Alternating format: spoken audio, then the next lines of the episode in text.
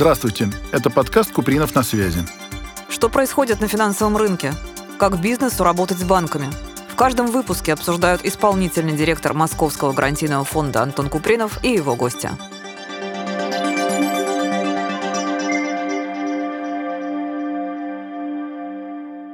Добрый день, дорогие друзья. С вами исполнительный директор Московского гарантийного фонда Антон Купринов и мой гость, бизнес-обдусмен столицы Татьяна Минеева. Татьяна, здравствуй. Здравствуйте. С Татьяной знакома, мне кажется, с 2015 года. Давно. Да, не так часто видимся, поэтому прекрасная возможность поговорить и обсудить, что происходит в экономике и страны, и города. С удовольствием. К бизнес-омбудсмену обычно приходят с проблемами, с жалобами, с какими-то пожеланиями. Вот с чем сейчас приходят после 20 21 и прошедшего 22 года? Ну, да, действительно, обращений стало больше. Риторика, настроение бизнеса и тематика очень поменялась с пандемией. Вот прошлый год 5300 обращений у меня было. Это огромное число. Это благодаря вот такой большой сетке общественных приемных. У меня их 41 в Москве. И вот благодаря большому количеству точек входа от моих общественных деятелей удается эту всю боль предпринимателей слышать, слушать и как-то помогать их защищать и решать их вопросы. А вот, ну, с какими жалобами? Конечно, из последних это вопросы частичной мобилизации. Бизнес обратился и с предложениями, и с просьбами, и с возможностью защитить. И вот как раз-таки все предложения были направлены в правительство Москвы, часть поддержана, и Российской Федерации. И вот правительство и Министерство обороны очень быстро отреагировали на запросы предпринимательского сообщества, и часть предложений вот была оперативно реализована, поэтому, пользуясь случаем, хочу это озвучить. Например, это введение предела для призыва специалистов предприятий, не относящихся к оборонно-промышленному комплексу, отсрочка лицам, входящим в органы управления субъектом предпринимательства, снятие ограничений, касающихся права занятия предпринимательской деятельностью, для мобилизованного ИП, учредителя, единоличного исполнительного органа, определение для них возможности осуществления предпринимательской деятельности через доверенных лиц и исключение из налогообложения единовременного единовременных выплат работников, призванным на военную службу по мобилизации. Почему я акцентирую на это внимание? Потому что до сих пор обращаются предприниматели в этой части. И вот, пользуясь как раз-таки возможностью, хочу еще раз это донести. В целом, конечно, обращения как были, так и остаются на первом месте у нас.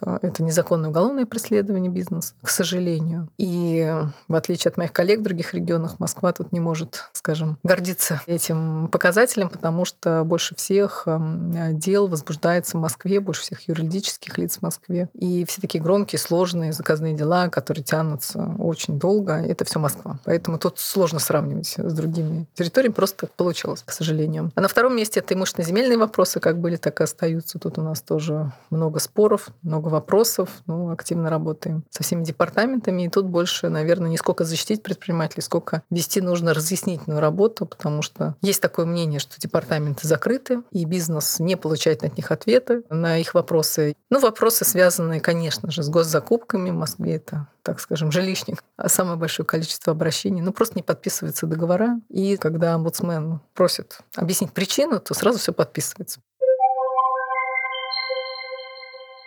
Когда-нибудь мечта моя сбудется, что омбудсмена не должно быть в нашей стране, вообще просто как института, потому что все должно быть подписываться, никаких не должно быть проблем, все должно решаться. Но вот пока, к сожалению, уполномоченный по защите прав предпринимателей вот нужен, потому что когда бизнес все это делает, оказывает услуги, без всяких предоплат, и еще чиновники не подписывают акты, бизнес закредитован, ну о каком мы вообще можем говорить инвестклимате? Ну, конечно, налоговые споры, тоже тут очень много э, есть как бы человеческого фактора, вот Просто предприниматель получает там доначисленные налоги, и непонятно вообще, как это все произошло и откуда он вообще возьмет деньги. Я очень рада, что за последние 2-3 года поступают ко мне не сколько просьбы защитить, сколько предложения что же нужно изменить в московском законодательстве, в законодательстве России для того, чтобы бизнесу жилось легче. Это вот вторая часть моей работы, именно собрать мнение большинства, сесть за стол переговоров, услышать и сделать все возможное, чтобы органы власти рассмотрели, приняли, и на это как бы буква закона у меня есть, чтобы предложения бизнеса были услышаны и приняты. Поэтому здесь мы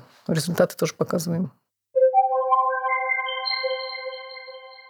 А вот хотел уточнить как раз про налоговую тематику, потому что у нас много и текущих э, наших заемщиков в фонде, и просто моих знакомых предпринимателей, которые из регионов пришли в Москву, вот, перерегистрировались Москва и город не бедный, и предпринимателей много, и мы, собственно, по нашему потоку заемщиков от гарантийного фонда мы видим, что там, ну, мы могли бы задавать вопросы по налоговым историям, но в целом пока очень все спокойно. У нас нет такого ощущения, что город как-то вот решил за счет предпринимателей решать какие-то другие вопросы. Ну, я могу ошибаться, мы видим только срез uh-huh. небольшой клиентов и разговариваем с теми, кто сюда пришел. Как вы считаете, такая принципиальная проблема есть или она пока управляемая? Да, есть э, проблема в высокой степени финансовой и правовой неграмотности предпринимателей. А поэтому, когда мы смотрим тот или иной спор, и когда предприниматель говорит, меня обидели, защитили, к сожалению, у меня есть такая статистика, что в 50% случаев, когда ко мне обращается бизнес, я не могу его защитить, потому что он сам не прав. Он считает, что он прав,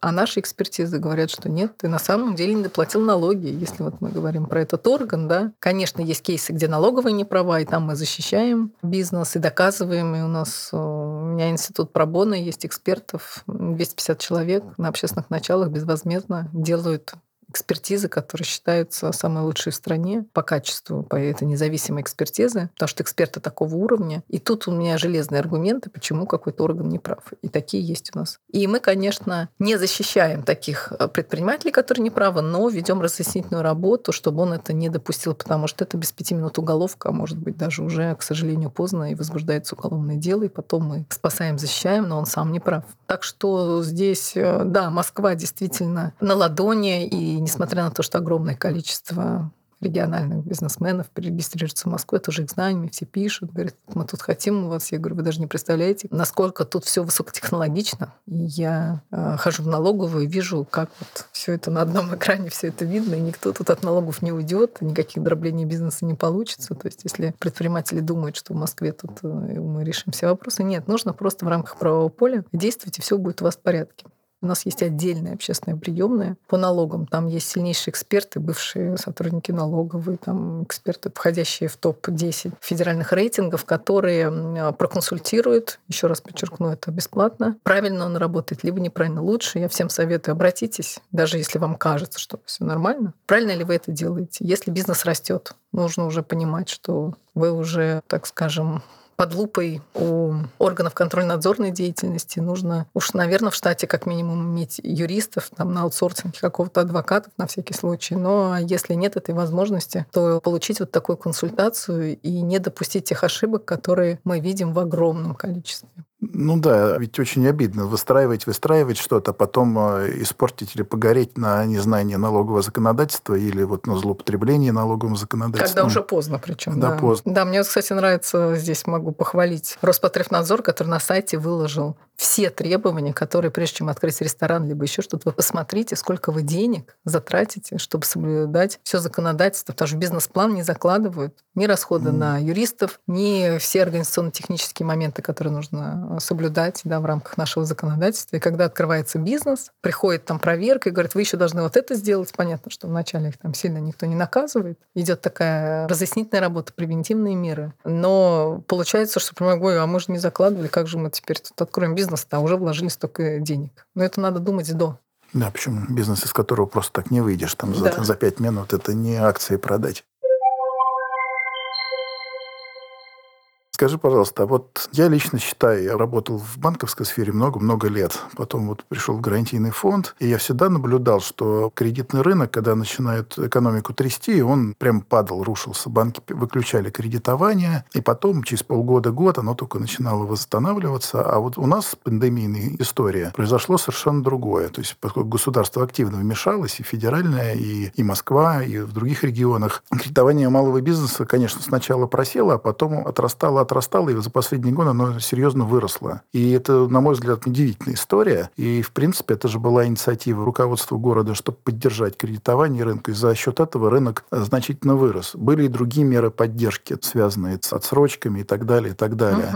Угу. Вот. Насколько они, во-первых, восприняты сообществом предпринимательским, и какая обратная связь? Может быть, они что-то еще предлагают? Ну, конечно, много хотят, и на самом деле я благодарю предпринимателей предпринимательское сообщество, которое отвечает на все эти опросы, многочисленные, которые я спрашиваю, а что же вам еще нужно? Потому что когда что-то случается, сразу шквал обращения, когда все дали, и я прошу дать обратную связь, то не такая mm-hmm. уже явка. Ну, Такой у нас э, менталитет, к сожалению. Тем не менее, у меня есть все опросы, которые говорят о том, что бизнес всеми мерами поддержки доволен которые были в Москве. Почему он доволен? Потому что у нас диалог между бизнесом и властью выстроен, и все те меры поддержки, которые беспрецедентные, приняты мэром, это предложение бизнеса, и они своими глазами видят все то, что они предлагали. Это и по отраслевому принципу мы видим, там, как общепит да, поддерживается, и другие отрасли пострадавшие. Мы видим в целом все отсрочки, каникулы и так далее. И тут Москва действительно впереди планеты всей, и вот э,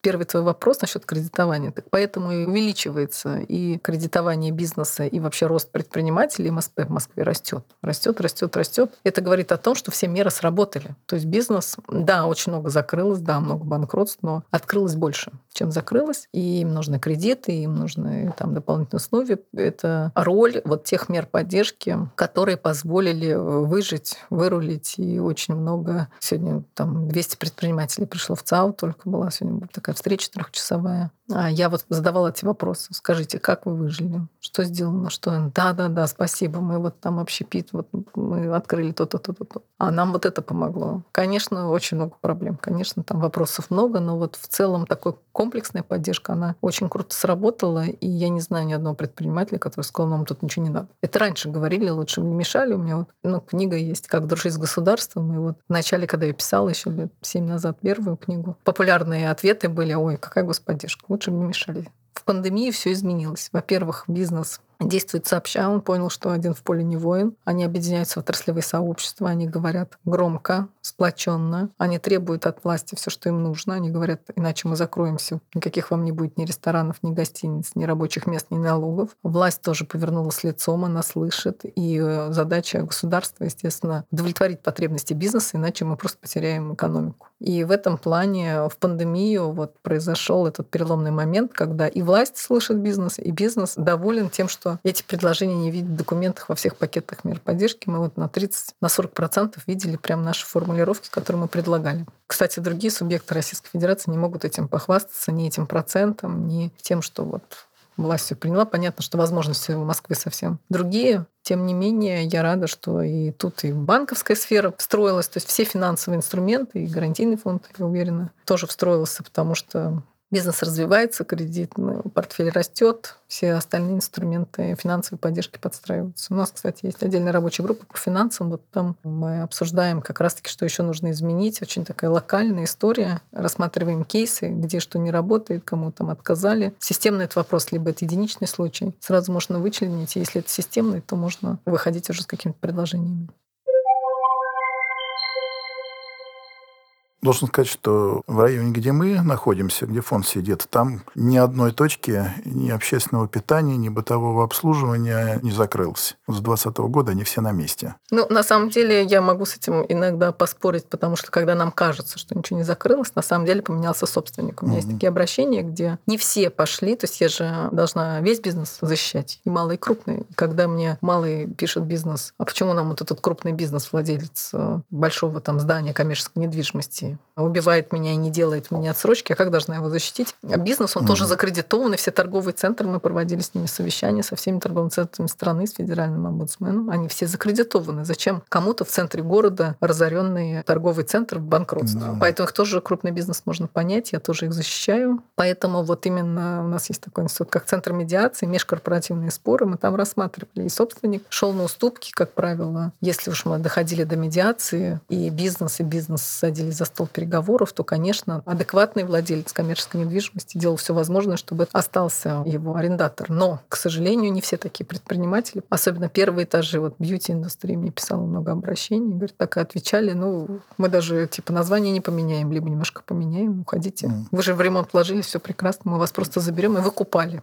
Поэтому я не говорю, что это повсеместно, но вот такое, к сожалению, есть. И многие, кстати, шли на эти сделки, но надоело им заниматься бизнесом. Говорят, все уже сейчас, вот сегодня пандемия, завтра еще что-нибудь случится. И как бы тоже, так скажем, продали, и чем-то другим, может, занимается, я не знаю, там, каждого не отслеживаю. Но в целом Москва просто всегда со спросом, да, то есть э, все-таки инвест-климат на первом месте третий год подряд, не просто так по рейтингу агентства стратегических инициатив. Это говорит о том, что Москва динамично развивается, условия ведения бизнеса сдаются, спрос есть. Поэтому вот ничего и не закрылось. Вот, как бы. И даже общепит как быстро перепрошился. Ну, да, масштабно даже. Все иностранные компании все говорят, вот что же, как же. Ну вот ни одного у меня нет обращения. Я прям просила, говорю, скажите, если вдруг вы не можете взять этот грант на открытие общепита, давайте посмотрим. Ну вот нет ни одного обращения, где что-то там им не дали. Всем все дали, все все открыли, все все получили, все хорошо.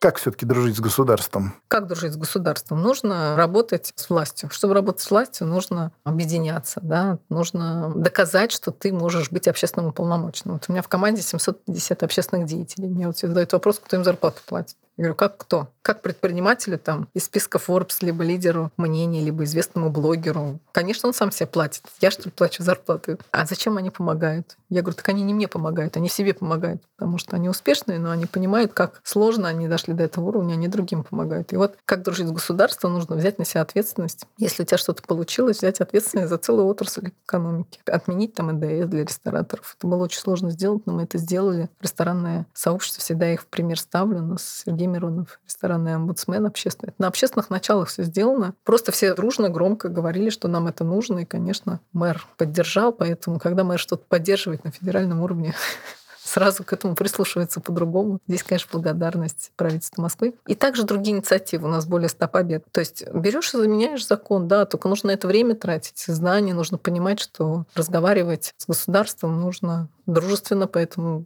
у меня проект именно на позитиве, как дружить с государством. И э, нужно понимать, что каждый орган власти через свою призму смотрят проблемы. Это же человеческий фактор. Не значит, что там они все против. Все говорят, вот, никто нас не поддерживает. Да вы письмо написали. Ничего мы не писали. Я говорю, покажите, что вы писали. Вот показывает, я даже не могу понять. Я говорю, научитесь писать письма, научитесь формулировать. Наймите, если вы ассоциация, наймите юриста. Пусть они напишут нормальным языком, где будет понятно конкретно, что нужно сделать. Возьмите, сделайте всю работу. Вот у меня отдельно есть Центр законодательных инициатив, там много очень фантазий предпринимателей. Мы просто в рамку это как бы закладываем и понимаем, что вот из 100 пунктов, ну, хорошо, если мы три реализуем. Это говорят там эксперты, юристы.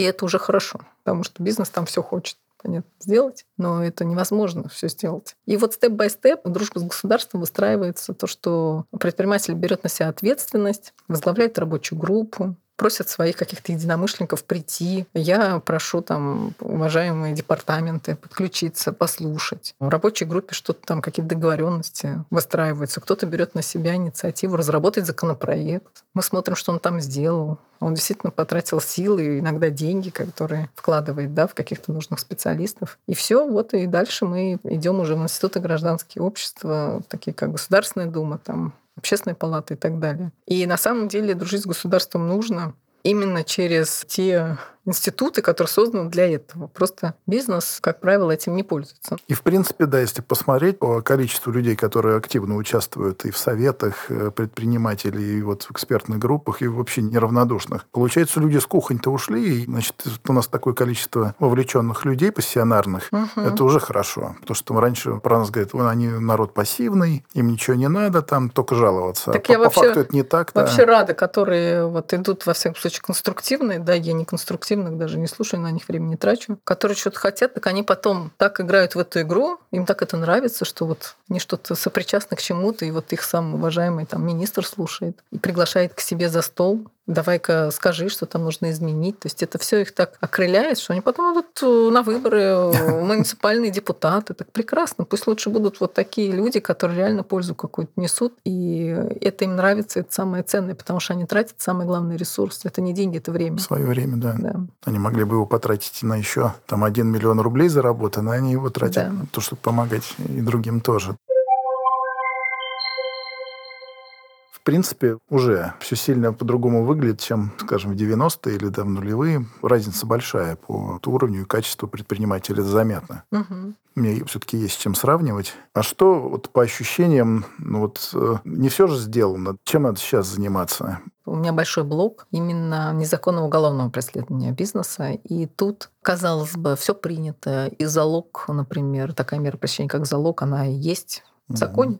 Но вы знаете, что она просто не работает. Она там на всю страну, там хорошо, если три раза, там три случая, то есть 0,006 там, сотых процента использует судьи залог. Вынесли на президента, президент поддержал, давайте как в развитых странах, но это не работает. Даже изменение в закон не позволяет работать этому закону. Ну не бред же вообще, ну как такое можно? Или там в рамках гуманизации уголовного законодательства, я просто, ну так как это Москва и московский омбудсмен, естественно, там 1200 человек находится в СИЗО, это люди, вина которых не доказана, их можно считать невиновных пока. Силовой блок тут очень жестко себя ведет. Если тут как-то не защищать их, не ходить к ним, а, не предлагать народных адвокатов, потому что у них уже ни сил нет, ни денег защищаться, то вообще ну, кто-то должен как бы создавать это сопротивление. Вот. И тут, конечно, сплошные системные вопросы, то есть изменив там это закон даже вот по видеосвиданиям в пандемию мы тоже был беспрецедентный случай в России, в Москве. Нам сделали возможность, чтобы адвокат общался все таки по видеосвязи, потому что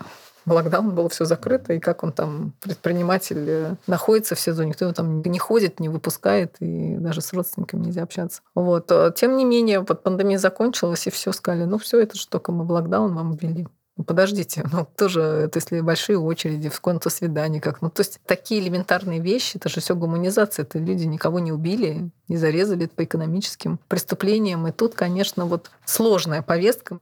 По финансам, да, наверное, тоже есть, э, так скажем, у нас предложение, как я уже сказала, рабочая группа по финансам. И вот 115 ФЗ, мы, конечно, очень много у меня обращений, когда вот просто блокировка счетов, и все, бизнес встал. Хорошо, там сейчас предприниматели знают, несколько счетов имеют в разных банках, а раньше все. И вот две недели ждет, как разблокировать. Ну тоже, ну какая же это? Вроде как бы сделали хорошо, да, автоматизированно, но это автоблокировки счета, там у него полетело все. Вот тут у нас есть э, также ряд инициатив, это дать э, там, э, доступ компаниям к реестру так называемых красных контрагентов в системе «Знай своего клиента». Это законодательно оформить применение ограничения дистанционного банковского обслуживания в рамках противодействия легализации отмывания доходов, полученных преступным путем и финансирования терроризма. Да? Ограничить перечень запрашиваемых банками документов формализовать требования к срокам и форме таких документов. Ну и ряд таких предложений. Просто на рабочей группе у нас действительно бизнесмены приходят и рассказывают про реальные кейсы. Ну что это такое? Ну зачем эти документы? Ну какие-то очень адекватные предложения дают, но все банковское сообщество тоже все зарекламатизировано, то есть это как отдельный орган власти, естественно. И это все тоже сложно менять, и тут мы отдельно бьемся вот по этому блоку. Поэтому ну, у нас в каждом блоке вот такие законодательные есть э, инициативы, предложения. И, конечно, по мерам поддержки, то, что вот очень много что сделано, но мы продолжаем просить от лица бизнеса всего отсрочек, продления мораториев, потому что, несмотря на то, что идет рост и кредитования, и рост новых субъектов МСП, все равно бизнесу непросто. Мы даже еще, вот там, например, у меня отдельно есть исследования по фитнес-индустрии, то есть то, как в локдаун они сложно это пережили с огромными количествами площадей, да, с закредитованностью этого бизнеса. Не, не все еще даже понимают и новые кредиты взяли как они будут вот это все возвращать. Поэтому понятно, что вот эти отсрочки это просто накопленный долг. И иногда отсрочки даже хуже, нежели но если уж обнулять, то уж лучше обнулять, когда дают какой-то. Потому что вот этот накопленный долг, он еще хуже, как говорит бизнес. Поэтому здесь мы продолжаем просить власти московские и федеральные тоже, чтобы бизнесу дали возможность еще как-то вырулить, потому что сейчас кризис посложнее, чем был в пандемию. Ну да, и банкам тоже их можно понять, что они под жестким регулированием. С ЦБ не так просто договариваться по вот этим резервам. Ну, это государственная машина, она не поворотливая. Да, да, эта проблема реально есть. Также, кстати, как проблема, связанная с тем, что до сих пор банки не могут кредитовать ну, расширение производства, инвестиционные дела, поскольку это под увеличенной нормой резервирования. И многие предприниматели рассказывают, что у меня стоит на мою продукцию очередь из заказчиков с очень хорошими, красивыми именами, но я не могу рядом поставить вторую линию, потому что мне вот моя нынешняя выручка не позволяет получить кредит и поставить вторую такую же линию, увеличить продажи вдвое, например. Сплошь и рядом эта история. И, конечно, критично, вот я соглашусь, что надо как-то историю с этой статьей из-за мошенничества и с этими 1200 человек, которые сидят, да, это тоже надо как-то срочно решать. А как вот по ощущениям появление института самозанятых, в принципе, правильный институт, надо было как-то легализовать людей, которые работают репетиторами, там, тренерами да. и так далее. Но понятное дело, что тут же возникли нюансы и возникли определенные вопросы у налоговиков, потому что они тоже очень пристально стали смотреть на эту тему, и взаимоотношения, многие рассказывали, что сильно испортились. Вот, в принципе, наверное, это правильное прогрессивное решение, но вот как из него вырулить, потому что чуть побольше бизнес жалуется, но как так? Они платят столько, мы платим столько, а вообще, которые совсем большие, платят вообще сильно-сильно больше. Где справедливость? Я для себя лично считаю, что это, наверное, временный переходный период, когда люди должны адаптироваться, работать ну, нормально, законно, чтобы все понимали, да, потому что, помнишь, какой-то момент, может, год 4-5 назад была озвучена цифра людей, которые физически есть, они там да. ходят в поликлинику, их дети в школах учатся, там к ним на вызов скорая и пожарные приезжают, но их не видно, они где-то там, может быть, на «Газели» ездят, может быть, на гитаре учат играть, но они не платят да. вообще никаких налогов, и эту проблему, конечно, надо было решать. Сколько, по твоему ощущению, займет вот этот транзитный период, когда они станут полноценной такой частью предпринимательского сообщества? Ну, я думаю, что законодательство все определено, как только они выйдут за вот этот 2, лимит. 2 миллиона. 2,5, 2,4. Тогда они станут индивидуальными предпринимателями. Я тут вижу, вижу а, вот именно роль самозанятых как а, формирование предпринимательской культуры. Действительно, у нас никогда никто не занимался предпринимательской культурой. И вот я работаю много с молодежью, мне говорят, с 14 лет у нас вот есть проект, сейчас 10 тысяч школьников а, мы охватим московских. И все занимаются бизнесом. Говорят, а что, надо регистрироваться? Зачем? Я говорю, в смысле, зачем? А как вот вы вот в школу ходите бесплатно? Что? А вот тоже в поликлинике все. И у нас никто не занимается формированием вот такой предпринимательской культуры, не работает с молодежью так глубоко, вот не разъясняет вообще, ты родился тут, пользуешься всем, потому что они не считают, что это нужно. То есть нет вот этой э, разъяснительной работы. Идеология это не выстроена. Поэтому у нас с Молотковым, министром образования Москвы, совместно делаем фестиваль финансовой грамотности. Я в свое время там предложила добавить и предпринимательскую культуру, чтобы просто в школах разъяснять, что, уважаемый ребенок, если ты вообще такой классный, такой умный, и уже делаешь там за деньги такие классные сайты, все там столько детей бизнесом занимается, и никто не зарегистрирован, ну, так мы берем и говорим, ну-ка давайте открывайте, вы с 14 лет можете зарегистрироваться как самозанятый. Кстати, вот Егор Егоров привел статистику, боюсь ошибиться, такое огромное количество в стране самозанятых до 25 лет. Несовершеннолетних там он приводил статистику. То есть это может быть и сделано для того, чтобы не для взрослых, которые там думают, как нам перейти, что по старинке там что-то делают и работают. Может, кто-то уходит от режима, кто-то не уходит. А вот именно для нового подрастающего поколения, для молодежи это очень востребовано и круто. Пусть они почувствуют, что так все просто зарегистрироваться, что они там начинают что-то там делать.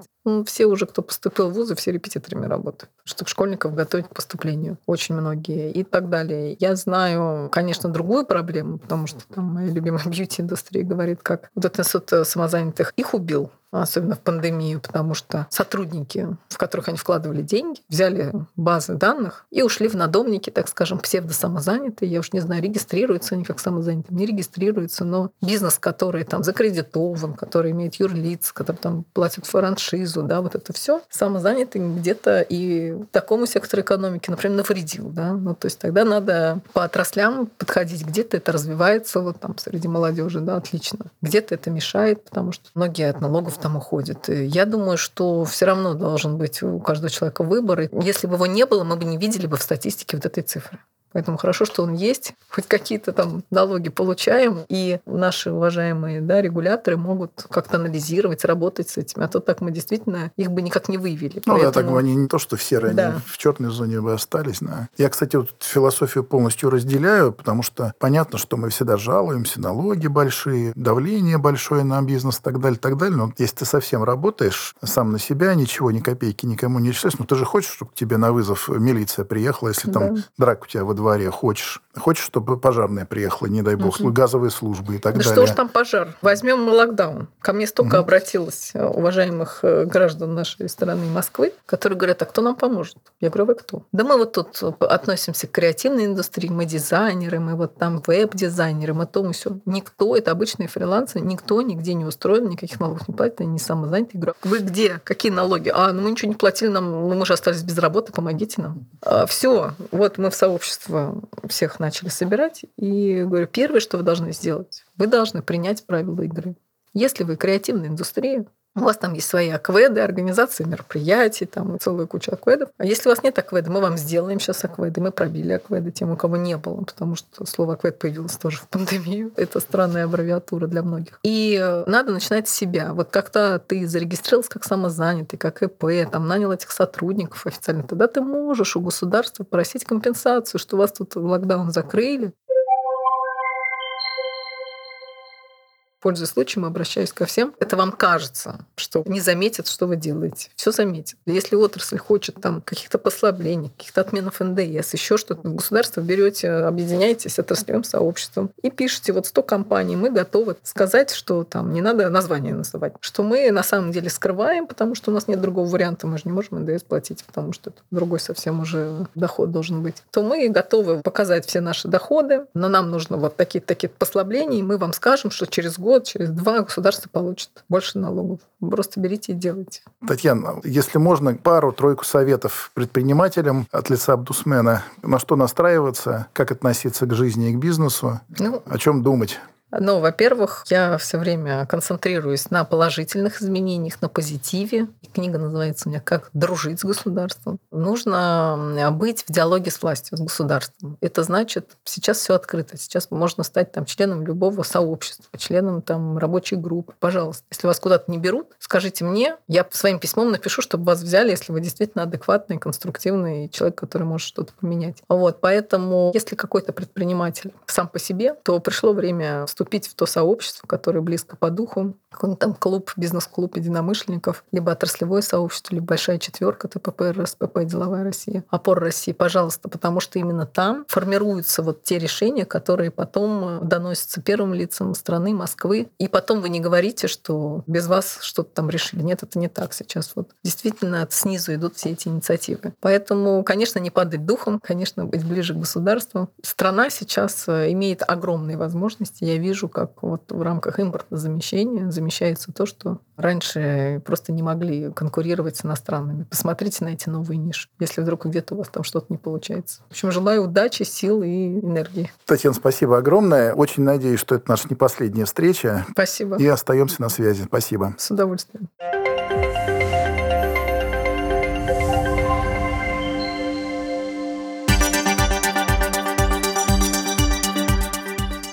Где предпринимателю найти деньги на свой проект? Что происходит на рынке кредитования? Как компаниям малого бизнеса достичь финансового успеха? Реальные кейсы и профессиональные эксперты в моем подкасте «Купринов на связи». Подключайтесь, подписывайтесь и будем на связи.